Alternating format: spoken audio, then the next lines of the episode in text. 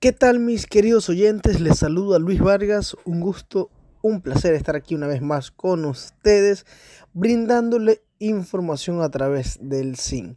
Mi nombre es Luis Vargas, me presento nuevamente, estudiante de comunicación social del tercer semestre de la carrera Comunicación Social en línea. Hoy vamos a hablar sobre uno de los programas llamados 22 aquí del SIN. Vamos a fijarnos en lo que es la comunicación no verbal. Para dar inicio con esto, eh, si bien es cierto, se dice que la comunicación no verbal se compone de gestos, miradas, movimientos de manos y brazos, también la postura, risas, sonidos y ciertas cosas naturales, pues no, tono y velocidad de la voz, entre otros elementos.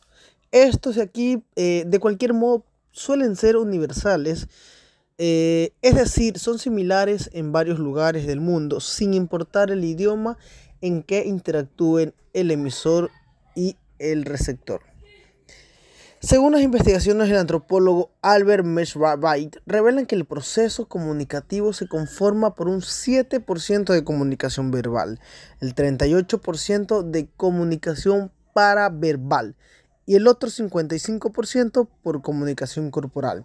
Esto significa que la mayor parte de un mensaje no depende de un lenguaje oral o escrito como es lo que nosotros pensamos o como lo tipificamos, pues no, sino que es transmitido por medio del cuerpo o en la era digital que es eh, en la que estamos actualmente, pues no, por medio de emojis, stickers, GIF, entre otras cosas. Bueno, si logramos observar al presentador del programa 22 del CIN, eh, podemos darnos cuenta netamente de, de, que él trata de enviar un mensaje, pues no, sin utilizar tantas palabras.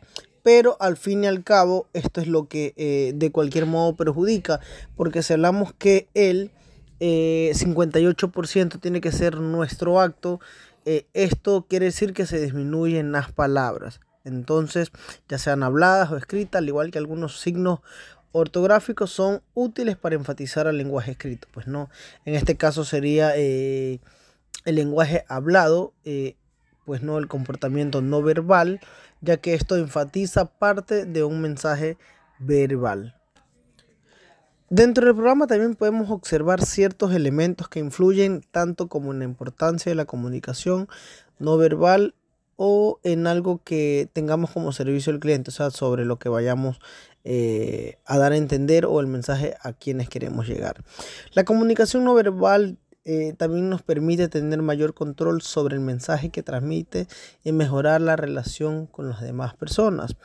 Pues eh, debemos entender que se siente mejor interactuar con uno mismo y escuchar nuestras propias propuestas, ya que esto nos permitirá crear una estrategia dinámica de comunicación. Debemos recordar que tener clientes satisfechos es una de las principales claves de éxito de las empresas. Eh, imagina que estás explicando un aspecto de tu producto a un cliente y pues no te toca eh, identificar de cualquier modo algún gesto de desagrado de tu cliente. Si interpretas ese mensaje no verbal a tiempo, es posible que tú o cualquier persona pueda modificar la manera en que estás comunicando tu mensaje y de esta forma lograr un resultado exitoso. En cuanto a las funciones del lenguaje no verbal, eh, podemos darnos cuenta eh, en cada una de las personas que se encuentran en este programa 22 cada una de las acciones, o, por decir así, cada eh, el accionar de cada uno en cuanto al habla, eh, hacen movimientos característicos del cuerpo que son cuando a veces también, pues no, las personas están nerviosas, no saben qué decir, o simplemente se te fue el hilo de lo que ibas a decir y estás craneando nuevamente lo que querías decir, pues no, suele suceder normalmente. A continuación les voy a presentar, les voy a llamar funciones. Tres funciones de la comunicación no verbal para que las tengas en cuenta en tus próximas reuniones presenciales o virtuales, como tú decías hacerlo. La primera es que eh, se sustituyen las palabras por medio de gestos, ademanes y pausas, emitimos mensajes. Es decir, si yo digo, eh, voy a hacer un gesto y a través del gesto quiero dar a entender un mensaje y si veo que las personas no, eh, no me entienden a través del gesto, vengo y hago una pausa y emito el mensaje, pero esta vez pues no, con, un lenguaje fluido y, y, utilizando pues no la voz. Segundo, enfatiza lo que dices. Es importante que el volumen y el tono de voz den mayor peso o intención de una idea sobre otra, siempre y cuando esta sea clara, pues no. Tercero, regula la interacción. Eh, en este punto pues no vemos los roles entre escucha y hablante, se intercambian continuamente eh, de una a otra conversación a través de la postura, los movimientos de las manos y las expresiones faciales del diálogo entre cerca y ser dinámico, pues no. También podemos eh, ver la expresión facial, que es lo que se le nota claramente a nuestro querido colega del CIN, del programa 22 UNEMI, eh, dice que las expresiones faciales son el rasgo especial de la comunicación no verbal. Si podemos observar en el vídeo, porque es un vídeo lo que yo estoy viendo, porque no, eh, no he podido verlo a tiempo, entonces, si podemos observar en el vídeo, vemos las expresiones faciales del presentador y de las personas que le acompañan. Revelan todas las emociones del eh, de ser un interlocutor o de estar en un micrófono, pues no asumiendo la responsabilidad. De esta manera podemos saber si está feliz, triste, enojado, deprimido, entre otras cosas. Por ejemplo, abrir los ojos y la boca indica sorpresa, mientras que fruncir el ceño y apretar los labios sugiere molestia o frustración. Cuando abordas a un cliente debes mostrarte sereno y confiado con una expresión neutra, pero también puedes manifestar energía y empatía con una sonrisa. Vamos a la gestualidad. La gestualidad implica todos los movimientos que realizamos durante una conversación con los brazos, los hombros, las manos o la cabeza.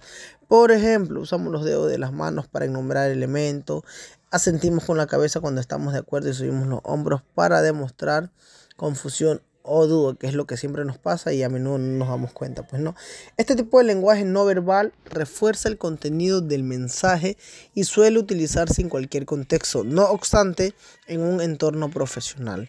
Se recomienda ser útil y no exagerar con este tipo de expresiones. Pues aunque quieras demostrar empatía, esto puede llegar a confundirse con nerviosismo. Recuerda siempre que tus clientes valoran más el equilibrio y la prudencia que tú tengas en ese momento, conforme la manejes. Pues no, tu postura, tu postura es algo importante. Esto debe incluir todas las maneras en las que movemos el cuerpo, en las que tratamos de comunicarnos, de comunicarnos con las demás personas. El voltearse, el agacharse, enderezarse, todo esto transmite un mensaje. Por ejemplo, encorvarse puede indicar que estás triste, avergonzado o cansado. Mientras que moverte constantemente denota falta de interés. Cuando estés con tu cliente, mantén una postura recta y erguida, lo cual revela profesionalismo y honestidad. Si sigues estos consejos, créeme que eh, vas a ser el mejor. Vas a ser el mejor transmitiendo mensajes, vas a ser el mejor eh, dando a conocer lugares, dando a conocer opciones a las personas, pues a quienes vaya a ir dirigido el mensaje. En este caso, eh, el SIN está diseñado para todo público, es un medio de la Universidad Estatal de Milagro, eh, hay programaciones variadas, en este caso nos, hemos enfocado en el 22, eh, un programa especial por los 22 años de la UNEMI, entonces eh, es lo que hemos podido notar, pues no, en cuanto a la postura, en cuanto a la textualidad, en cuanto a la, al lenguaje no verbal, que presenta pues no el, colega presentador. Sin más preámbulos, señoras y señores, les dejo este eh, podcast por aquí guindado para que lo puedan escuchar las veces que lo necesiten, las veces que lo requieran. Su servidor Luis Vargas para servirles a todos. Nos vemos, hasta luego.